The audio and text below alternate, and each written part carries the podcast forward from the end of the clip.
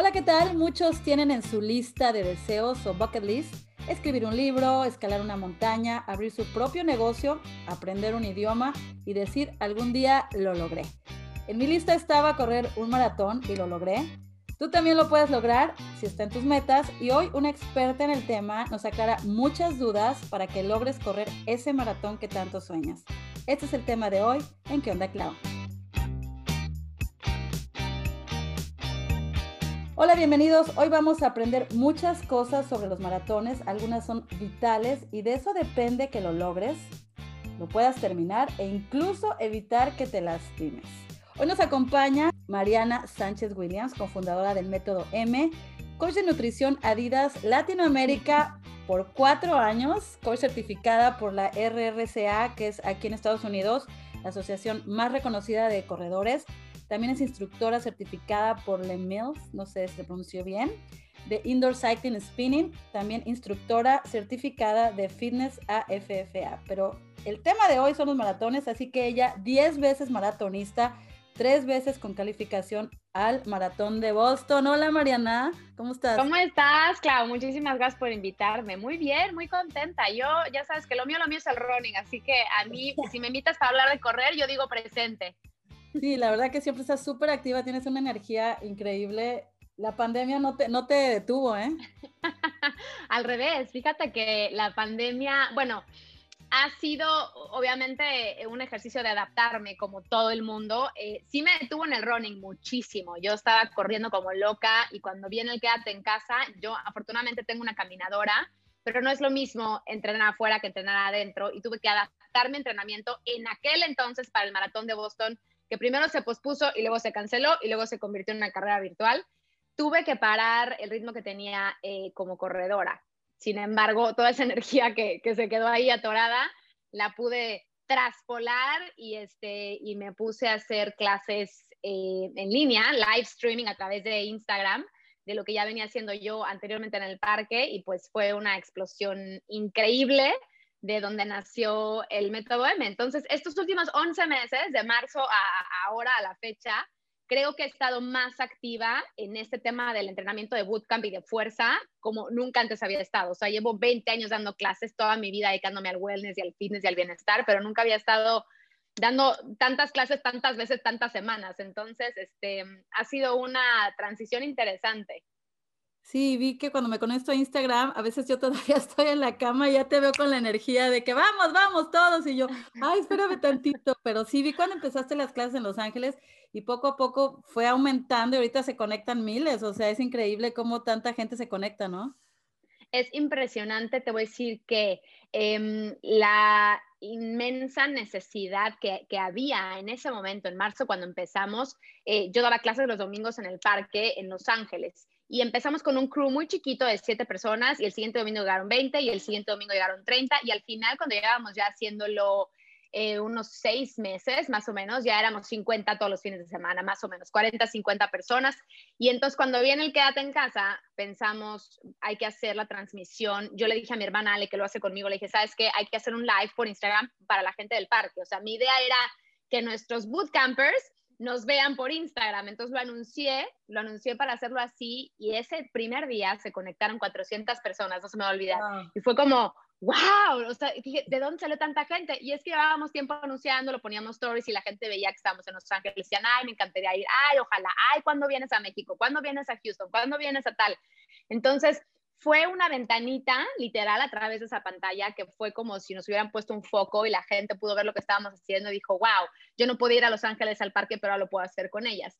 Y de ahí explotó, explotó, explotó. Vimos que, que, la gente estaba con muchísimas ganas de hacerlo y así como dices, está, teníamos 2.000 personas diario conectadas hasta que llegó un burnout así después de dos meses de, ya sabes, no parar. De pronto dije, no, basta, no puedo estar seis días a la semana porque yo ya estaba agotada. Entonces le bajamos de seis a cuatro y estuvimos cinco meses y medio dando clases gratis todas las semanas, primero seis veces a la semana, luego cuatro veces a la semana. Y era muy gratificante y muy fuerte ver cómo, no nada más el que ya era como tipo yo, eh, o corredor, o que hacía ejercicio diario y que dijo, Dios mío, me pusieron freno de mano, ¿dónde le pico? ¿Dónde entrenó? Sino sobre todo muchísima gente sedentaria que estaba en su casa en este momento, cuando además no sabíamos ni qué, que necesitaban encontrar algo que les diera energía, algo que los ayudara literal a sentirse bien. Y muchísima gente empezó, así como dices tú, que le ponía, ¿qué está haciendo esta vieja? Y empezaba a hacer ejercicio. Y la gente empezó a descubrir que se sentía mejor, que a través del movimiento podían literal, con cada gota de sudor, dejar un poquito el estrés, la ansiedad, que independientemente de lo que pasaba a nivel mundial y en casa, era como una hora de respiro y era una, una sesión increíble de, de, sudar, pero empezó a ser también como una sesión de mucho, de mucho apapacho y este... Y después de seis meses se convirtió en lo que está ahora la plataforma de Método M y pues ya el resto ha sido historia porque mm, llevamos ya seis meses con la plataforma, tenemos casi 3.000 suscriptores, estamos en vivo dos veces a la semana, eh, todos los lunes tenemos video nuevo, ya tengo ciento y tanto videos arriba y de verdad que yo mientras te lo cuento ni siquiera me lo puedo creer. ¿Cuál es la dirección para que se conecten a Método M? ¿Cómo te encuentran? Es método-m.com y es una plataforma de bootcamp on demand y la verdad es que está espectacular. Todos los videos que grabamos, todos los pregrabados los hacemos al aire libre, todos son afuera como para que la gente tenga esta sensación de libertad y de llevamos tanto tiempo encerrados que lo que queremos es salir a hacer ejercicio en la naturaleza y los videos en vivo, dos veces por semana, literal son en el pasillo de mi casa, moviendo una mesa, quitando unos cuadros, este, y la verdad es que chistoso, porque al principio dije, sí, no va a jalar así, o sea, ¿cómo? Porque se alcanza a ver la cocina a un lado, o sea, como que... Y este, incluso tratamos, porque hicimos el ejercicio de rentar un lugar, pero con COVID como que todo ha sido muy complicado, y cuando nos fuimos a hacerlo en otro lado, no jaló el internet, la gente empezó a decir, coach, espérate, no te salgas, regrésate a tu casa, este, y la verdad es que sí, lo hago así en el pasillo de, de, de, la casa y la gente está súper engaged, súper eh, motivada y, yo lo hago en un espacio donde me permite junto con mi hermana, la verdad es que movernos bastante bien, pero te puedo decir que por las historias y las fotos que la gente me manda, ha sido increíble la capacidad de adaptación. La gente lo hace en la cocina, en la recámara, este, en el balcón, donde se pueda. Entonces, la idea de Método M es hacer ejercicio desde donde estés con lo que traigas y a la hora que sea, ¿sabes? Es, fue como enseñar a la gente que no había pretextos. Y desde que estábamos en el parque, lo que yo hago es funcional, que es literalmente body weight, es hacer ejercicio con el peso de tu propio cuerpo, no necesitas más. Ese es como mi, digamos, mi método. Este, y cuando empezó la cuarentena empezamos a usar cosas que dijimos, ¿qué tiene la gente en la casa? Pues pared. Empezamos hacer, tengo una clase que es pura pared, una clase con una silla, la clase con trapitos de cocina, eh, la clase que pueden ser pesas, pero en su momento empezamos con galones de detergente. Es como ayudar a la gente a aterrizar, que no tienes que tener una membresía súper cara de un gym o que no tienes que tener todo el equipo en casa, que con lo que tengas, hacemos una clase de cuerda, que si no tienes cuerda, te pongo ejercicios que son, ¿no? Para suplir la cuerda de, de cardio y demás. Entonces, creo que eso ha sido gran parte de lo que ha sido un gancho increíble, que la gente siente como esa empatía o esa inclusión. Y nos hemos ido haciendo pues de equipo, pelota, pesas, cosas, pero siempre les digo, si lo tienes, padrísimo, y si no lo tienes, también. Yo creo que y ahora ya estamos corriendo también, ¿eh? Perdón, ahora ya estamos corriendo en la plataforma también. Eso es muy interesante porque yo creo que es el, el éxito de esto precisamente es eso, de que somos normales, estás en tu cocina, estás en tu casa y todos se identifican con eso, no es algo que sea inalcanzable. El otro día vi que a tu hermana le estaba fallando la señal y estaba in and out la señal y es como que es más, para nosotros es más normal, no es como que algo dices, qué difícil es, no lo puedo hacer, o sea, todo, gracias a la pandemia nos, se nos han ocurrido tantas cosas y, y personalmente también dejé de ir al gimnasio porque dices, el contagio, entonces hay que ingeniárnoslas para hacer todo esto y, y más adelante nos vas a decir cómo son los maratones ahora virtuales, porque eso la verdad no, no sé, ni tengo idea cómo se están haciendo, pero una de las cosas que siempre tenemos la duda todos es se dice la maratón o el maratón, y les voy a leer esto, que dice, la palabra maratón es, según el diccionario de la lengua española, un sustantivo de género masculino. Sin embargo, por influjo de las palabras prueba o carrera, que se utilizan como sinónimos de maratón, se ha ido extendiendo su uso en femenino y actualmente se considera también válido decir la maratón. Personalmente yo como que siempre el maratón, no sé cómo dices tú. Yo digo el maratón, pero tienes toda la razón. Sí, es el maratón, pero yo que estuve trabajando con Adidas Latinoamérica muchos años, hasta ahora que, llegó la pandemia en 2020, tuve la oportunidad de ir a Chile, de ir a Argentina, de correr en Colombia, hicimos muchísimos viajes a Latinoamérica y Sudamérica, y allá todo el mundo le dice la maratón. Y, es, es, tienen unas, en lugar de decir, nos vemos en la largada. yo decía, ¿qué es eso de la largada? Y es como la salida, la salida es la largada. Dice, vamos a largar a las 8 de la mañana. Y yo decía, Dios mío, ¿qué idioma es este? Entonces, en, en, Sudamérica y, en, y, este, en Centro y Sudamérica dicen la maratón. Entonces, la verdad es que las dos están bien dichas. Aparte, un dato curioso, el primero en correr la maratón o el maratón fue un mensajero de guerra. Los hombres de Atenas estaban luchando una batalla y las mujeres habían acordado suicidarse si a la puesta del sol no sabían nada de sus maridos. Imagínate esto.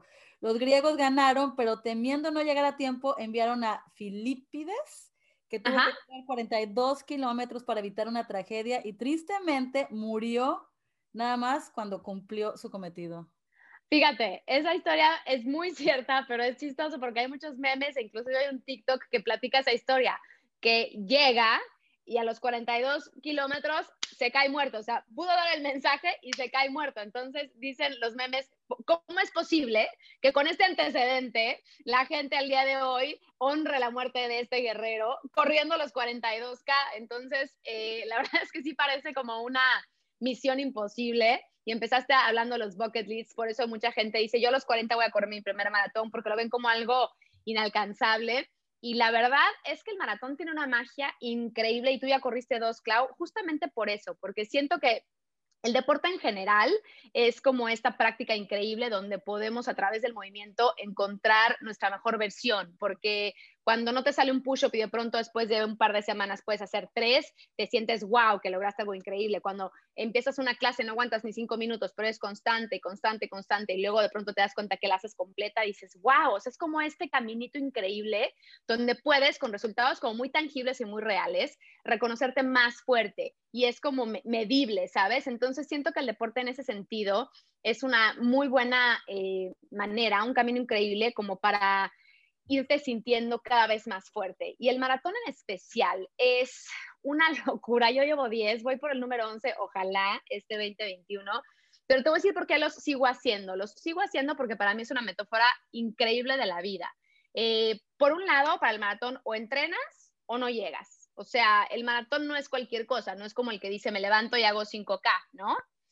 Sí, eso te iba a preguntar exactamente, porque, por ejemplo, en mí, en, yo lo hice porque, como tú dices, está en mi bucket list, fue a mis 40 años mi primer maratón, pero yo decía, lo quiero hacer uno, ya hice dos porque de pilón, ¿no? Pero hay, hay unos como tú que hacen 10, 15, 20, ¿no? Pero lo que acabas de decir es bien importante porque no es porque, porque esté de moda, por, porque lo pongas en tu Instagram, es algo que de verdad, de verdad lleva un entrenamiento y una dedicación. O sea, ya me levantaba a las 4 de la mañana, Tienes que, yo agarré como un equipo de corredores para pegarme a ellos y poder tener esa motivación. O sea, no es nada más de que, ah, se me ocurrió correr y ya. Eh, platícanos todo eso, cómo uno se entrena y cómo se prepara.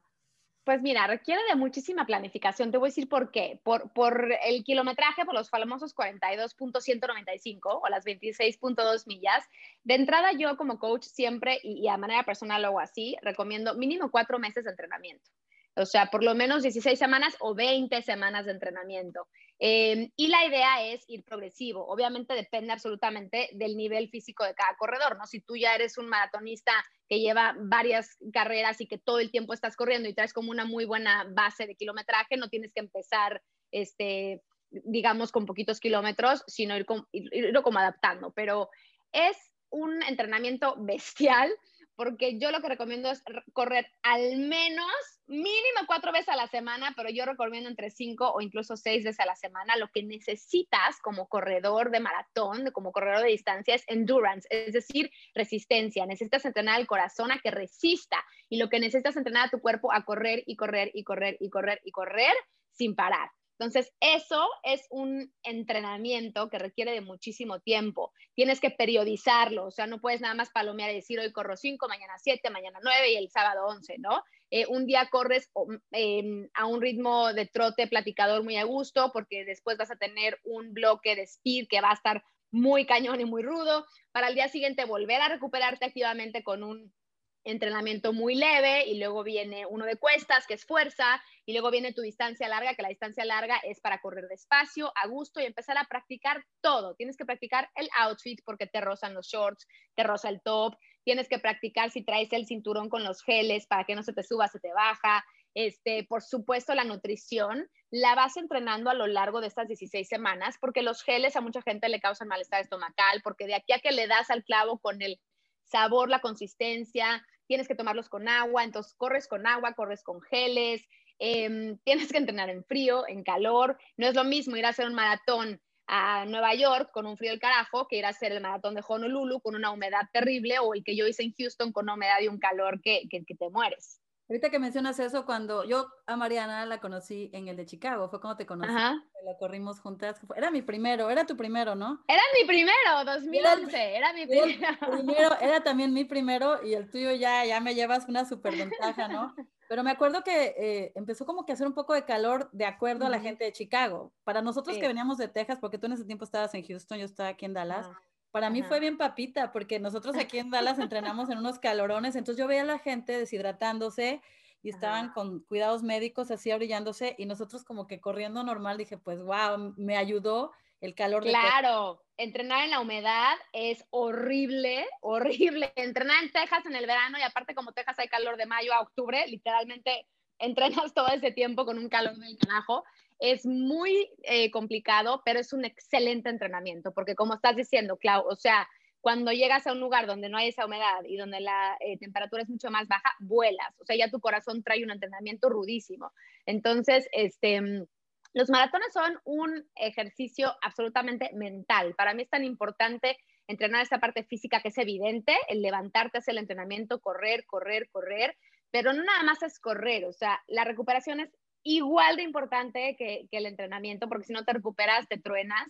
Em, la, nutrición, por supuesto, es importantísima, la hidratación y para mí la visualización, o sea, la cabeza, es el empezar, cuando ya faltan pocas semanas, empezar a visualizarte cruzando la meta, es empezar a pensar qué vas a hacer en esas tres horas, cuatro horas, cinco horas, seis horas, el tiempo que te tome. ¿Cómo le vas a hacer para convencer a tus piernas de que no paren? ¿De dónde vas a sacar esas herramientas de motivación? Este, y, siento, decía hace rato que es como una metáfora de la vida, porque en el maratón, y cuando hablo del maratón no es nada más la carrera, la carrera es como el día del cumpleaños, es la fiesta, es como la boda, que uno planea las invitaciones, la lista de invitados, este, el menú, el lugar, y en medio de toda la planeación te madreas 20 veces con tu novio, no estás de acuerdo con tu papá, y hay, hay, cosas muy buenas y, muy, y no tan buenas.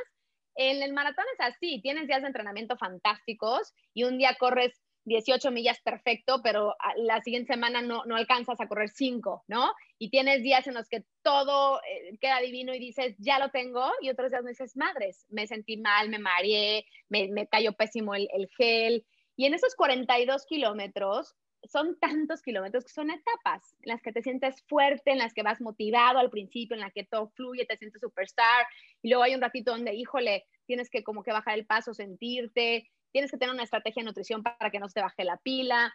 Y luego hay kilómetros en donde sientes que no puedes más, te cuestionas todo, mientas madres.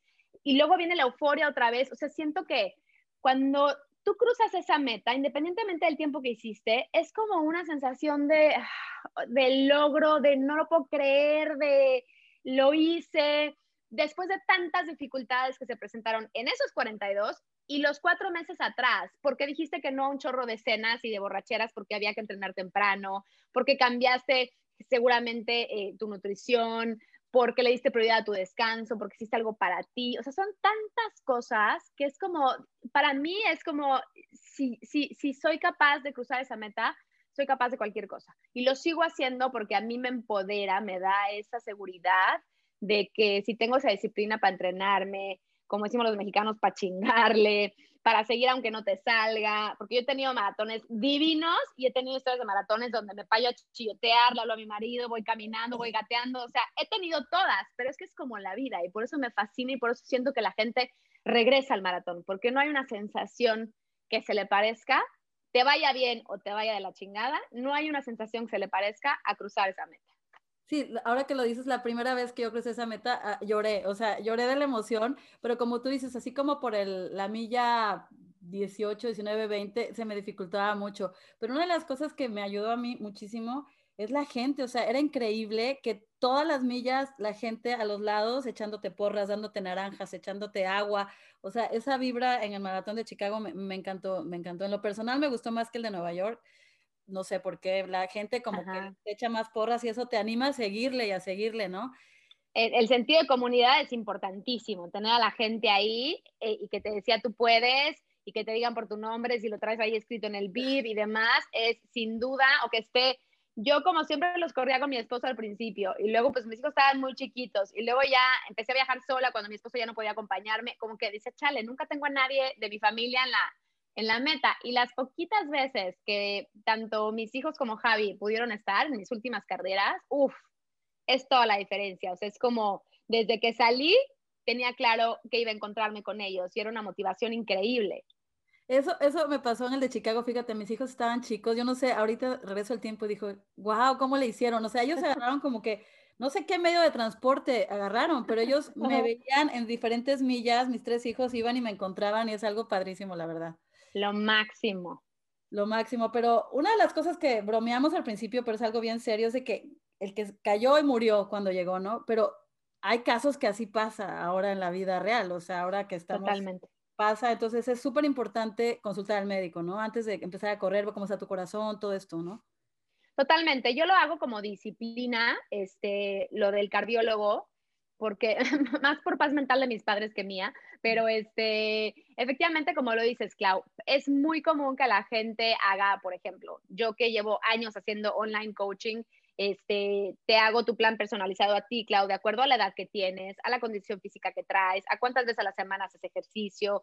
O sea, te pido que me llenes un cuestionario donde veo cómo comes, cuáles son tus hábitos de nutrición. Entonces, lo que yo realizo para ti, Clau, puede no funcionar para tu amiga Juanita, que tiene una historia completamente diferente. Y mucha gente dice, pásame tu entrenamiento. Y entonces a lo mejor una chava que nunca ha corrido se pone a hacer un entrenamiento que no está personalizado o ad hoc a su, a su condición física te puedes eh, quemar muy pronto.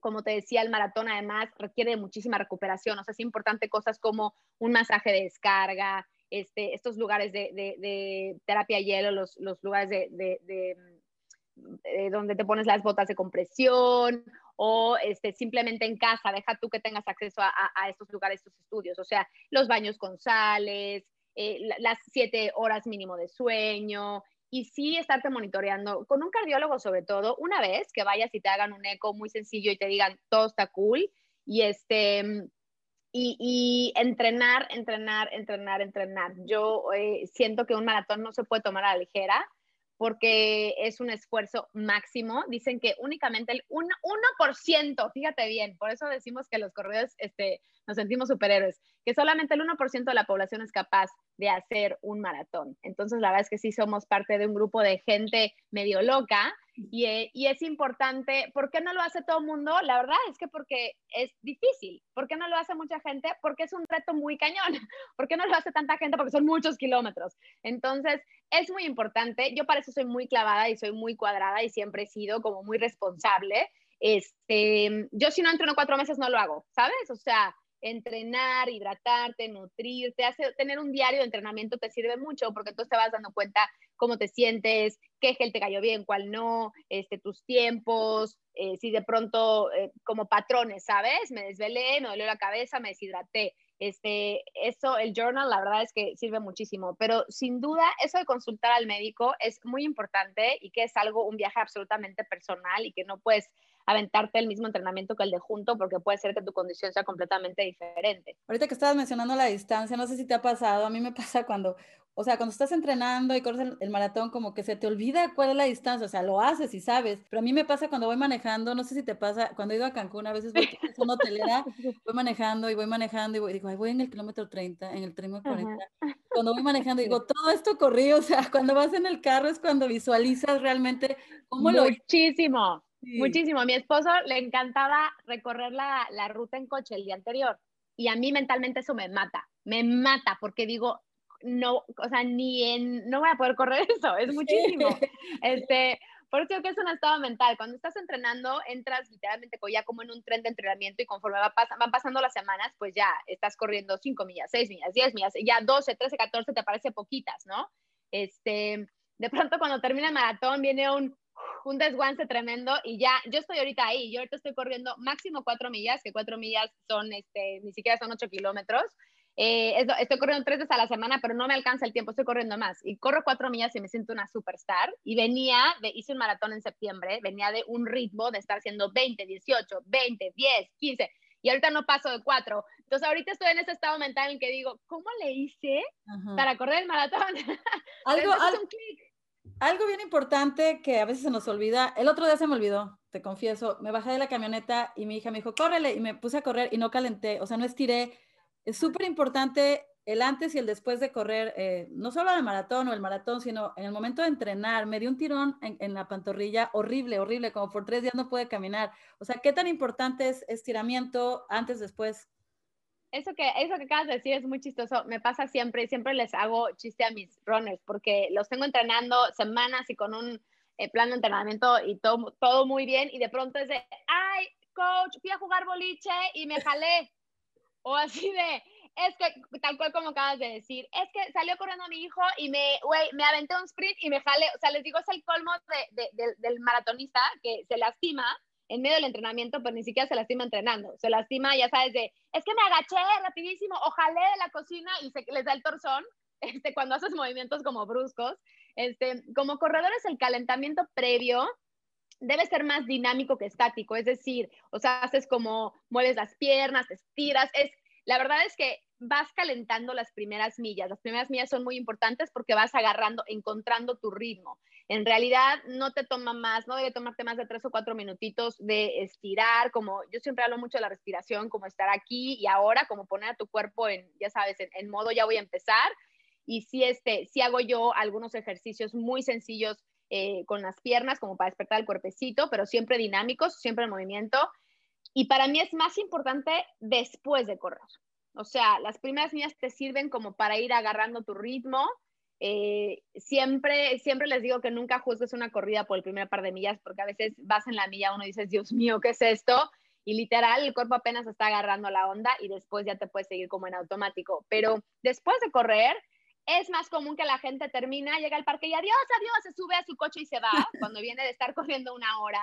Y entonces ahí es importante darte unos cuatro o cinco minutitos donde sí, ahora sí estático, estiras las pantorrillas, estiras femorales, estiras hamstrings, o sea, sí es muy importante porque, repito, una vez no pasa nada, dos veces no pasa nada, pero si estás entrenando cuatro o cinco veces por semana y no estiras, te vas a engarrotar de volada. Entonces, por eso digo que es un todo es el pre, el durante, el post, la nutrición, la hidratación, el descanso, la visualización, la mente, o sea, son un chorro de, cosas, pero a mí me parece una experiencia única, que si yo pudiera decirle a todo el mundo, corre un maratón una vez en tu vida, híjole, se me hace algo fantástico. Ahorita que dijiste de que las primeras millas no te, no te no te desesperes de que no va bien, porque eso puede cambiar. A mí me pasaba mucho y lo que yo hacía cuando tenía flojera de levantarme, porque cuatro de la mañana dices, no, y era, aunque lloviera, hubiera frío, hubiera calor, o sea, tienes un compromiso con ese grupo y eso es lo que me ayudó. Yo lo que hacía era, sonaba el despertador, me metía a la regadera, o sea, decía, ya, no lo pensaba, o sea, como que hay que ponerse las pilas y decir, lo tengo que, porque dice, si no, como tú dices, si no entreno los cuatro meses, es difícil y corres más riesgo. Totalmente, total. El primer tip es tener tu ropa afuera desde la noche anterior. A mí eso me sirve muchísimo. Siempre tengo la ropa ya que voy a usar afuera este, desde la noche anterior. Tengo mi botella de agua que me voy a llevar. Este, si voy a usar NUN, por ejemplo, que son electrolitos, yo, yo y hasta la fecha para mis entrenamientos, ahorita que estoy haciendo los, los en vivos de Método M, tal cual. O sea, desde la noche anterior tengo todo el espacio listo, las luces, el tripié, el agua, la bocina, todo lo tengo listo, mi ropa la saco y me despierto una hora y cuarto antes, pero ya, ya, ya sé que es, es como un modo, como dices tú, o sea, es como un, es un switch en ese momento. Si tú te levantas, y te estiras y apenas abres el cajón para buscar los shorts, aparte oscuro porque el marido está dormido, e, es muy probable que te regreses a la cama. Entonces, a mí me funciona mucho tener todo listo desde la noche anterior, porque entonces es ya como algo tácito. Y otra cosa que es buenísima, que lo acabas de mencionar, yo tenía en Texas un grupo de corredoras. Este, mi, running club es la verdad, eh, eh, es una grandísima idea unirte a un grupo de corredores, porque como acabas de decir, es un compromiso. No es lo mismo con tu papelito de entrenamiento decir, bueno, ahí voy, voy a empezar a saber que a las 6 de la mañana te ves en el parque con otras 10 fulanas que te van a estar esperando y que entre ustedes se echan porras, se convierten como en una familia, ¿no? Con el mismo objetivo, no importa si eres más rápida o más lenta. eh, nos pasaba todo el tiempo y bueno, yo como coach iba, ¿no? Este, de la más lenta a la más rápida y luego pasaba por medio, regresaba, la que acababa corriendo más era yo, pero era padrísimo ver este, esa camaradería, ese sentido además de inclusión, de pertenecer a una familia donde independientemente de los tiempos de cada quien, el objetivo era el mismo. Entonces creo que el grupo, porque correr es un ejercicio eh, muy solitario, puede ser, que también es fantástico porque yo siempre hablo de cómo correr solito es estar en movimiento y es una delicia, pero este, también lo puede ser en equipos. Es de los pocos deportes que no necesitas a nadie para hacerlo, pero si tienes un grupo es fantástico. O sea, si estás en el tenis a fuerza necesitas, ¿no? Alguien que lo haga contigo, solito no lo puedes hacer. El soccer, el americano, etcétera. Este, siento que el running en ese sentido es una belleza porque tú eliges y tener a tu grupo de apoyo es literal un support group. Eso que dices es bien padre porque cuando estaba entrenando para la maratón, en Cancún, por ejemplo, de repente todos en el cuarto, mis hijos, te vas a levantar a correr, pues sí, ya tienes un compromiso, pero lo padre es que lo puedes hacer donde sea. Donde sea. Pero ahorita que mencionabas dejar la ropa desde una noche antes, la ropa es súper importante para correr un maratón. Los tenis, los tenis yo antes no sabía qué tan importantes eran. Hay que invertir. totalmente. Lo primero que yo le digo a cualquier gente que quiere empezar a correr, cualquier persona, es el único consejo que yo te voy a dar en donde sí tienes que meterle dinerito, así como acabas de decir, invertirle en un buen par de tenis, porque puede ser toda la diferencia. Muchas veces el dolor de rodillas, obviamente los callos, a la gente que se le duerme el empeine, este, la pantorrilla, muchas veces esos dolores los puedes evitar y contrarrestar o solucionar con un buen par de tenis. Y para eso, la verdad, hoy en día ya la tecnología está impresionante. Hacer, antes eran como algunas tiendas donde ibas y te podían checar la pisada. Ahorita cualquier tienda de running, de estas tiendas que como Fleet Feet, este, no sé, este como Lux Locker, en Texas hay muchas de esas, estoy, estoy pensando en las de Texas, pero cualquier tienda que sea de correr, tú vas y le dices, oye, voy a hacer mi primer maratón o voy a hacer un half marathon, estoy entrenando para wow, ellos te suben una caminadora, te graban, te enseñan el video y entonces te dan tres o cuatro diferentes modelos y te dicen, estos son para ti. Y tú, no, pero es que yo quiero los six de colores que están increíbles. No, estos son para ti. Y una vez que encuentras los tenis que son para ti, te cambia la vida, porque no todos tenemos la misma pisada. Yo soy neutral, que es la más común, pero hay gente que es pronadora o supinadora, los que meten los pies o los sacan. Entonces, eh, los que tienen el pie súper plano, yo tengo marido e hijo de pie mega plano, entonces necesitan más soporte, o sea, para el arco. Eso es básico, o sea, los tenis son básicos. La verdad es que el outfit también es importante saber que no es lo mismo correr con los pants de algodón este, de los ochentas que traer, ¿no? Ropa que sea dry fit o, ropa de compresión. Es, eh, yo la verdad siempre corro en shorts porque a mí me da, yo prefiero, me da muchísimo calor, pero entonces tienes que medirle. Yo ya sé que arriba de 52 Fahrenheit es shorts. Ya lo comprobé, ya lo apunté mil veces, ya lo tengo clarísimo me ha pasado que digo, no, chin, va a estar frío y me pongo tights y me quiero morir a los 10 kilómetros. Entonces, irte conociendo, checar el outfit, lo que te decía, el cinturón. Hay mucha gente que usa cinturón con botellas. A mí me incomoda muchísimo. Nada más uso un cinturón muy delgadito para los geles. Y yo siempre traigo mi botella de estas de correr en la mano, pero ya me mega acostumbré. Este, como que eso es un viaje muy personal, pero también es muy divertido, irte conociendo a través del, entrenamiento. Por eso digo que la verdadera friega, el verdadero proceso, el aprendizaje, la belleza del maratón son las semanas de entrenamiento. Y eso que dijiste es bien importante, checar las tiendas que te pueden ayudar, no es nada más ve y compra los tenis, los online, que porque son los que están bonitos, los que están de moda. Sí, a mí me pasó, me gusta, a mí me gustan mucho los colores y todo, pero no, vas a usar estos, como tú dijiste, y es bien importante. Otra cosa, también depende de tu estructura, depende de todo. O sea, como mujeres, por ejemplo, a veces yo me ponía doble sports bra.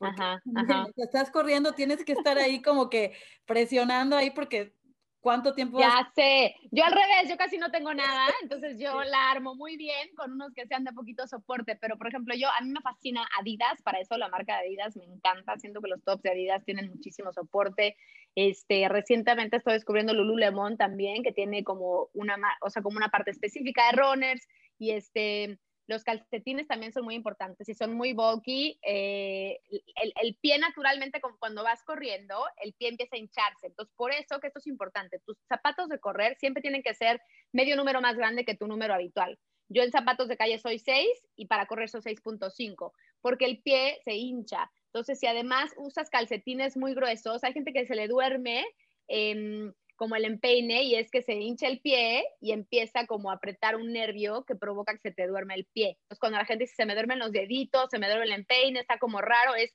o te aprietas cañón las agujetas. O sea, son como cositas que vas a ir checando y vas a ir sintiendo y que parece una bobada, pero te hacen toda la diferencia, toda la diferencia. No es bobada porque a veces también se pueden caer las uñas de los pies o también he visto chavos que sangran en el pecho, o sea, como nosotros tenemos el bra y tenemos parte de la camiseta y ellos a veces ponen la pura camiseta y yo he visto así como que sangrando. Imagínate después de tres horas de estar rozando, rozando, rozando, rozando, se tienen que poner este, curitas. Ah. Y luego hay una cosa que es como, em, como desodorante, que hace cuenta vaselina en desodorante, que yo, que yo me lo pongo en la ingle para donde este, están los shorts, me lo pongo aquí en el top, porque si no te rozas. Y literal, después de tantas horas, te quema, o sea, cuando te metes a bañar te quieres morir porque te roza el sudor, te roza la piel, la, ¿no? La tela. Entonces, esos tips de ponerte también el, el, glide para que no te roces son lo máximo. O sea, son... E ir a una expo de maratón es lo mejor que te puede pasar en el universo. No, y lo padre es que es una comunidad como que el correr te pone de buen humor, el ejercicio en sí. Entonces está padre porque todos te aconsejas, todos te dan tips. Entonces, que las personas que no han corrido uno, que no se sientan intimidadas porque dicen, no, bueno, aquel corre tanto, aquel corre tanto, es a tu ritmo, eres principiante y todo el mundo está dispuesto a ayudarte.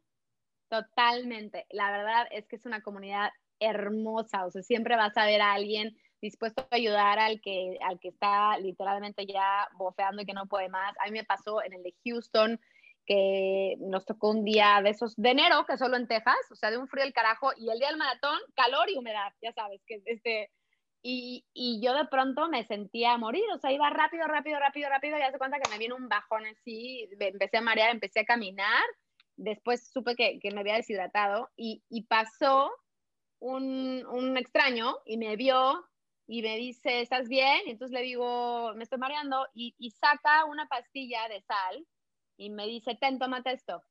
Y yo ni lo pensé, o sea, podría haber sido una tacha que yo me la tomé. este, me salvó la vida, Clau, porque me dijo, me dijo, es sal.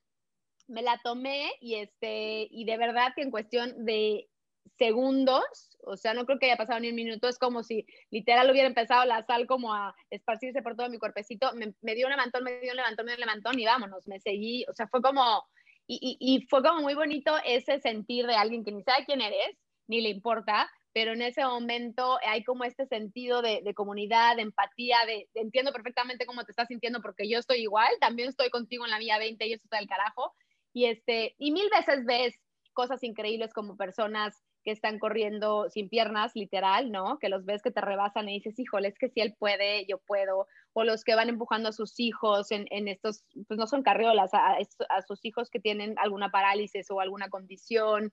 Eh, ves a muchísima gente que son verdaderos guerreros que no lo puedes creer. Entonces, a mí eso, o, los que llevan como su guía porque tienen problemas de, de ceguera, y que están ahí corriendo igual que tú, dices, no, no manches, yo no me puedo, no hay manera, no me puedo rajar. Es como un ejercicio de inspiración constante, constante, y la gente te grita, y la gente canta, y la gente baila, y hay música, y por eso es por lo que ahora la transición a los maratones virtuales está muy cañona, porque correr sin gente correr sin ese apoyo, sin ese punch. Yo me eché el maratón virtual de Boston aquí, en la terraza de mi casa, en caminadora.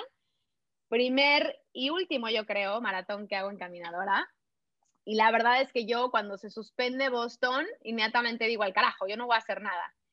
Y después de hacer berrinche, lo pensé y, me dijo mi esposo, piensa a futuro, cuando pase el maratón, ¿cómo te vas a sentir de no haberlo hecho? O sea, es Boston, va a ser virtual, eso es histórico, va a ser, ojalá, el único maratón virtual. Boston lleva 125 años haciéndose y solamente en el 2020 es la primera vez que se cancela. Para lo que, los que no saben, para el de Boston tienes que calificar, no cualquiera puede al de Boston, ¿no? En otros maratones puedes inscribir, puedes ir, pero el de Boston es especial en ese aspecto. El de Boston es el maratón de maratones por varias razones. Primero es el más viejo de todos. Este, te digo, lleva 125 ediciones y es supuestamente el maratón de los eh, más veloces del mundo, los corredores más rápidos, porque así como dijiste, tienes que tener un tiempo específico de acuerdo a tu edad para poder calificar. Entonces, yo tengo una historia con Boston increíble porque yo eh, me fui a correr Berlín en 2016, hice 3 horas 23, que hasta el día de hoy es mi tiempo más rápido, y ese tiempo me calificó a Boston.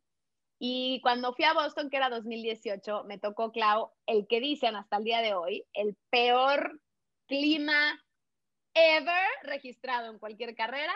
Ese Boston me tocó a mí y lo que yo te puedo decir es poco. O sea, honestamente, esa experiencia me enseñó a mí que soy capaz de hacer cualquier cosa. Fue un ejercicio mental impresionante. Había una sensación térmica como de 30 eh, Fahrenheit. Había, no, no creo que no crees que era lluvia, era como huracán. Llovió de principio a fin, pero así de morirse. Había viento, muchísimo viento. Este, fue esta carrera histórica en la que más de la mitad de los elites dropped out, la gente se empezó a salir, empezó, empezaron a meter a la gente a, las iglesias porque estaban, les estaba hipotermia.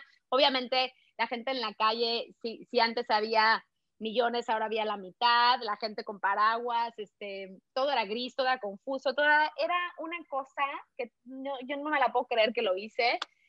Y yo la verdad es que me salvé porque iba perfectamente bien armada, o sea, desde 48 horas antes que se dieron cuenta que el clima iba a estar horrible, nos mandaron mails y nos mandaron mails y nos daban recomendaciones y yo iba tapada de pies a cabeza.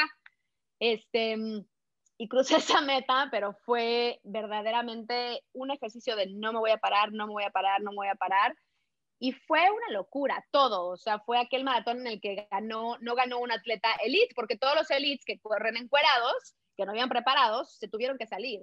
Y, ganó un corredor japonés así de, Who, haz de cuenta de, ganó Mariana Sánchez, que nadie la conoce y que ni siquiera estaba en el, con los elites este, Des Linden, que ganó su primer Boston y que fue histórico también, lo, lo ganó con un, un, tiempo de 2.39, que a nosotros nos suena wow, pero para que te des una idea, era 20 minutos más lento que su tiempo más rápido. O sea, fue una carrera, fue una locura.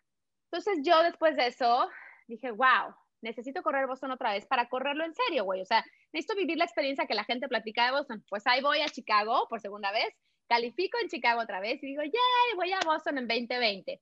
Pues nada, que llega COVID, posponen y luego cancelan y luego se convierte en virtual. Y yo dije, no la voy a hacer. luego me quedé pensando y, reflexionando con mi esposo, dije, no, es que si no la hago me voy a arrepentir. O sea, después voy a decir, no manches, yo hice, a 10 años de distancia, voy a decir, yo corrí el Boston de COVID. Sí, claro. Entonces decidí. O sea, han pasado muchas cosas en el de Boston últimamente. También la tragedia que pasó, como que han pasado muchas cosas, ¿no? Boston en 2013, claro, fueron, fueron las bombas. O sea, Boston es como este lugar de verdad icónico. Y, este, y yo dije, bueno, pues si ya corrí el monsoon, ya corrí lo peor que me pudo pasar en la vida fue hacer esa carrera, pues ahora la voy a hacer en la caminada de mi casa. Y la verdad es que mentalmente fue loquísimo, pero tiene esta tuvo esta parte bellísima de mis hijos me hicieron, es más, aquí la tengo manual, una medalla, eh, aquí está, con, o sea, esto es una tapa de, de, de mermelada. Luego me mandas una foto, me mandas una foto para ponerla. me la hizo mi hijo, este, me hicieron una meta que la pintó mi esposo, mi esposo diseñador pinta divino, hace cuenta la meta de Boston, este, letreros, matracas, entonces durante las tres horas y 50 que estuve corriendo, entraban, salían, me cantaban, mi esposo me conectó en Zoom con mis amigas, lloré, este, me eché la primera parte viendo un documental de Usain Bolt, para agarrar muchísima, muchísimo punch. Fue una experiencia completamente diferente, pero lo más bonito del universo fue tener a mis hijos para atestiguarlo, tener a mi esposo ahí, este, sentir a distancia el cariño de tanta gente que lo estaba, me estaba siguiendo literal eh, eh, por las redes. Y la verdad es que dije, wow, qué bonito que lo hice, porque esto no lo voy a olvidar jamás, no lo voy a olvidar nunca. Y, este, y pues me gané mi, ya me llegó mi medalla de, de Boston y se supone que regreso, si todo viene bien, ya Boston anunció que el 11 de octubre, si se puede, habrá carrera presencial. Entonces, pues ya estaremos platicando de esto en otra ocasión, a ver si sí voy y a ver si sí se corre, ¿no?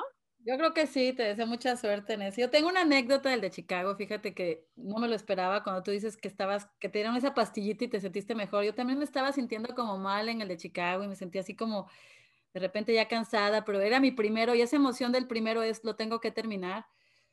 Bueno, para hacerte el cuento corto, termino el maratón y uno camina como jirafa recién nacida así al otro día de... Y bueno, total, ya tomo el taxi al otro día para irme al aeropuerto, ya para regresar a Dallas. Y ves los taxis esos que tienen como un, como un plástico atrás, como que parece que llevan un criminal. O sea, yo iba atrás y traía las medias esas especiales que te, te presionan las pantorrillas. Las de compresión, ajá. Exacto, entonces yo así ya todo orgulloso con mi medalla y luego la traes la medalla por todos lados, ¿verdad? todo el mundo te diga, ay, felicidades. Total, que iba con mis hijas en el taxi y de repente empecé a sentir así como que como que me sofocaba, como que dije, ¿qué es esto? O sea, estaba el taxi, dije, ha de ser porque está todo cerrado, abran ventanillas, por favor, y empezaron a abrir mis hijos y yo me tuve que quitar las medias de compresión ahí en el taxi, o sea, no sabía qué estaba pasando, dije, qué horror, qué horror. Total, una semana después me doy cuenta que estoy embarazada. Ya sé. No sabía. corriste embarazada, no, no. Sí, entonces le digo a mi niña, a la chiquita, o sea, corrimos el maratón juntas, mi amor. O sea, de verdad que eran pocas semanas, fue sorpresa. Entonces yo no me imaginaba y pues fue una niña milagro, porque en realidad con todo ese entrenamiento, esa corredera, pues yo me pude haber no dado cuenta, no dado cuenta porque eran muy pocas semanas y pues iba a ser todo como normal, ¿no? Ajá, ajá. ¿Cómo estás embarazada? Yo, wow, o sea, Daniela, corriste conmigo, o sea, fue muy emocionante, la verdad. Ya sé, qué increíble, me acuerdo que después de esto fue así de, oh, oh, pues nos habíamos conocido tú y yo y nos seguíamos en las redes y digo, madres, fue lo primero que pensé, puta, lo corrió embarazada y las primeras semanas que ni sabes, o sea, no sabes ni qué y que te sientes justo así como dices, muy cansada, este, arrastrando la cobija, Qué maravilla, pues esa nena ya tiene nueve años ahora, ¿no? Va a cumplir nueve. va a cumplir nueve, va a cumplir nueve, gracias a Dios, súper sana, así que fue algo muy bonito. Otra recomendación que tengas así para los maratones también, ¿tú llevas música o no música? Fíjate que mm, siempre traigo música por si se ofrece, pero honestamente casi nunca la uso. Eh, me acostumbré en el entrenamiento a correr sin música porque descubrí que escuchando los sonidos de mi zancada, eh, hay mucha gente que corre y no se da cuenta porque está escuchando música que hagan track, track, track, que las pisadas son como muy escandalosas y eso es muchísimo impacto en las articulaciones, sobre todo en las rodillas. Entonces, sobre todo yo como coach, como dos veces a la semana corría con el grupo y voy coachando y voy diciendo, nunca traigo música y esos, esos cachitos en los que corría entre una corredora y otra, este, mm, me gustó mucho esta idea de escuchar los pájaros, ver los árboles, o sea, como estar como súper presente en lo que estaba haciendo. Esto te estoy hablando cuando corro afuera, corro sin música, pero el maratón es tan largo que de pronto, este, sí, un buen punch, o sea, como las últimas millas, me lo pongo. Eh, y ha habido maratones que me los he echado completitos sin música. El de Berlín, que ha sido mi mejor tiempo, me lo aventé de punta a punta sin música. Boston también, obviamente, este que te estoy contando de que se me cayó el cielo encima sin música.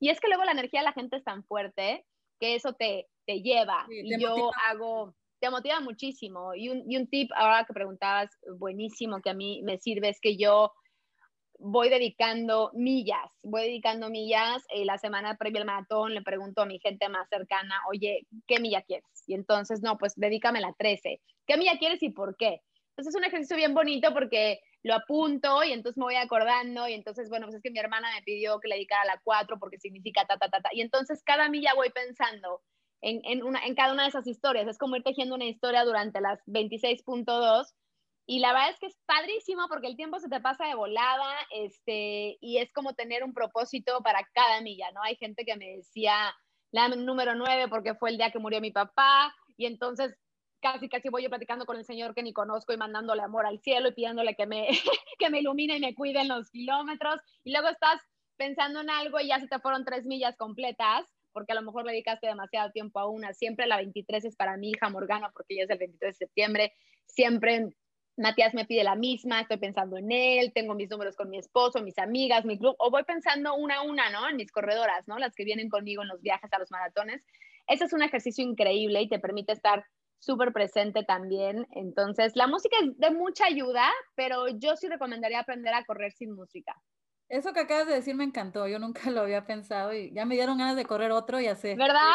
Sí, sí, dedicarle otra... a cada, a cada quien. Ya sé, eso es bien bonito. Eso es bien bonito. Y otra cosa que también es maravillosa, que lo recomiendo mucho, es las semanas previas, cuando hablo ya de la visualización, literal, meterte a YouTube y buscar así video inspiracional maratón, tal cual.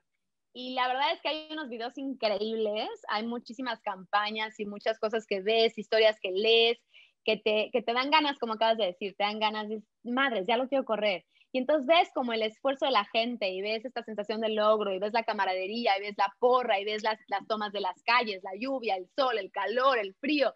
Y entonces dices, no manches, qué increíble, estoy a punto de hacer algo épico. Y la verdad es que sí es. Entonces, para mí, cuando que te quedan las últimas tres semanas, cuando viene el taper famoso, que es cuando bajas el ritmo y la intensidad y nada más preparas el cuerpo para el gran evento, esas semanas son de mucho, es como de hibernación, es como de apapacho, de comer rico, de dormir más, de ver videos, de hacer tu lista, este, y entonces se vuelve algo muy emotivo. Y a mí me gusta siempre conectar la emoción con la acción, no es nada más ir a correr, es ponerle un propósito y una intención y la verdad es que sabe, sabe más rico. Algo bien importante es que no te frenen esas dudas, ¿no? Y que si alguien te dice, no, bueno, no vas a poder o esto, ¿qué recomiendas para todo eso? Honestamente, yo creo que si tienes salud, te tienes que mover. Creo que este 2020 nos enseñó que somos muy afortunados de, tener salud y que desgraciadamente la damos por hecho eh, la mayoría de las veces. Entonces, si tienes la oportunidad de correr un maratón, mi consejo es empieza, con 5K, 10K, ¿no? Medio maratón y antes el completo. O sea, yo creo que el no puedo no existe. Se vale el me cuesta trabajo porque sabes que sí, sí cuesta. Siempre les decía a mis corredores, estamos entrenando el maratón, güey, no para que no duela. Estamos entrenando el maratón para que aprendas a aguantar el dolor. O sea, ahora sí que, spoiler alert, el maratón duele y el maratón cuesta pero es justamente sobrepasar ese dolor, sobrepasar esos kilómetros que se sienten rudos, aprender a decir sí puedo, aunque cueste, es justamente esa eh, determinación la que te sabe delicioso cuando cruzas la meta. Entonces, mi consejo es, claro que puedes y te la tienes que creer, pero que sepas que si te vas a poner la meta va a requerir de esfuerzo, de paciencia, de dedicación, de disciplina la verdad, claro, como todo lo que hacemos en la vida, si tienes un negocio y quieres que funcione, lo tienes que cuidar, lo tienes que planear, lo tienes que procurar, ¿no? No va, la empresa no se va, este, no va a caminar solita. Cualquier, y, el maratón en ese sentido, por eso me encanta compararlo con la vida, porque digo, es que es como la vida misma, güey, es una, es una maravilla y también es una chingadera, o sea, es, es, es lo máximo, pero duele. Ah, me asusta, pero me gusta, o sea, entonces... eso, eso, que, eso que dices de que duele, pero no sé, es un dolor como que te gusta, o sea, es un dolor que te, de satisfacción, o sea, sí duele, pero es muy diferente cuando te duele algo porque estás medio oxidado y no estás haciendo nada y estás viendo la tele todo el día, ese dolor que te da como una satisfacción, ay, me duele un chorro, pero no, wow, corrí tantas millas o hice tanto, es un dolor que dices, qué bueno que lo tengo, ¿no? Totalmente, yo lo que digo es que claro que puedes, solamente eh, hazlo de una manera progresiva. Si eres principiante, búscate un entrenador que, pueda guiarte hacerte un entrenamiento personalizado. Busca un grupo de apoyo. Eh, claro que puedes. Yo, mi sueño es, este, siempre les digo a mis hijos, ahorita ya van por el medio maratón, porque tienen 14 y 11, eh, ya hemos corrido juntos con mi hijo, ya ha corrido un 5K y ha sido de mis experiencias más hermosas ever. Y siempre les digo que mi sueño es correr un maratón con ellos. Y entonces siempre me dicen, bueno, un medio, mamá. Vamos a correr un medio y luego ya nos brincamos al maratón completo. Háganlo una actividad familiar. Em, siempre le pregunto a la gente, ¿a quién vas a inspirar hoy? O sea, jálate a alguien que sientas que necesita esa, e, e, esa patadita, ¿no? Alguien que, que, veas que le haga falta eh, secretar endorfinas, porque de verdad que correr, yo siempre hablo de cómo correr me salva la vida y es que de verdad a mí tengo esta disciplina, no nada más por, eh, o sea, nada más por esta personalidad nata que tengo de, de, hacer las cosas, sino porque a mí correr me hace sentir muy bien. Y sé que si yo me siento bien, puedo, eh, digamos, funcionar como mamá, como empresaria, como esposa, como coach. O sea, siento que el movimiento sí puede ser ese primer paso hacia nuestra mejor versión, ya sea corriendo, bootcampeando, nadando, caminando, saliendo a la naturaleza. O sea, sí, mi mensaje para todos es, si tienes salud, te tienes que mover. Y eso que dijiste es bien importante. Yo también lo hice en una actividad con mis hijas y era mi sueño y lo hice. Eh, por eso corrí el segundo. Pensaba yo nada más correr uno en la vida, era mi bucket list, pero después dije, wow, correrlo con mis hijas. Entonces lo corrí con dos de mis hijas. ¡Qué padre! Y lo corrimos el de Nueva York las tres y estuvo padrísimo, fue una experiencia inolvidable. Ahora digo, no, yo creo que con Daniela ya no, porque ya voy a estar más grande. Aunque dicen que para eso no hay edad, yo he visto personas de 70, 70 y tantos ahí en los maratones, ¿no? También.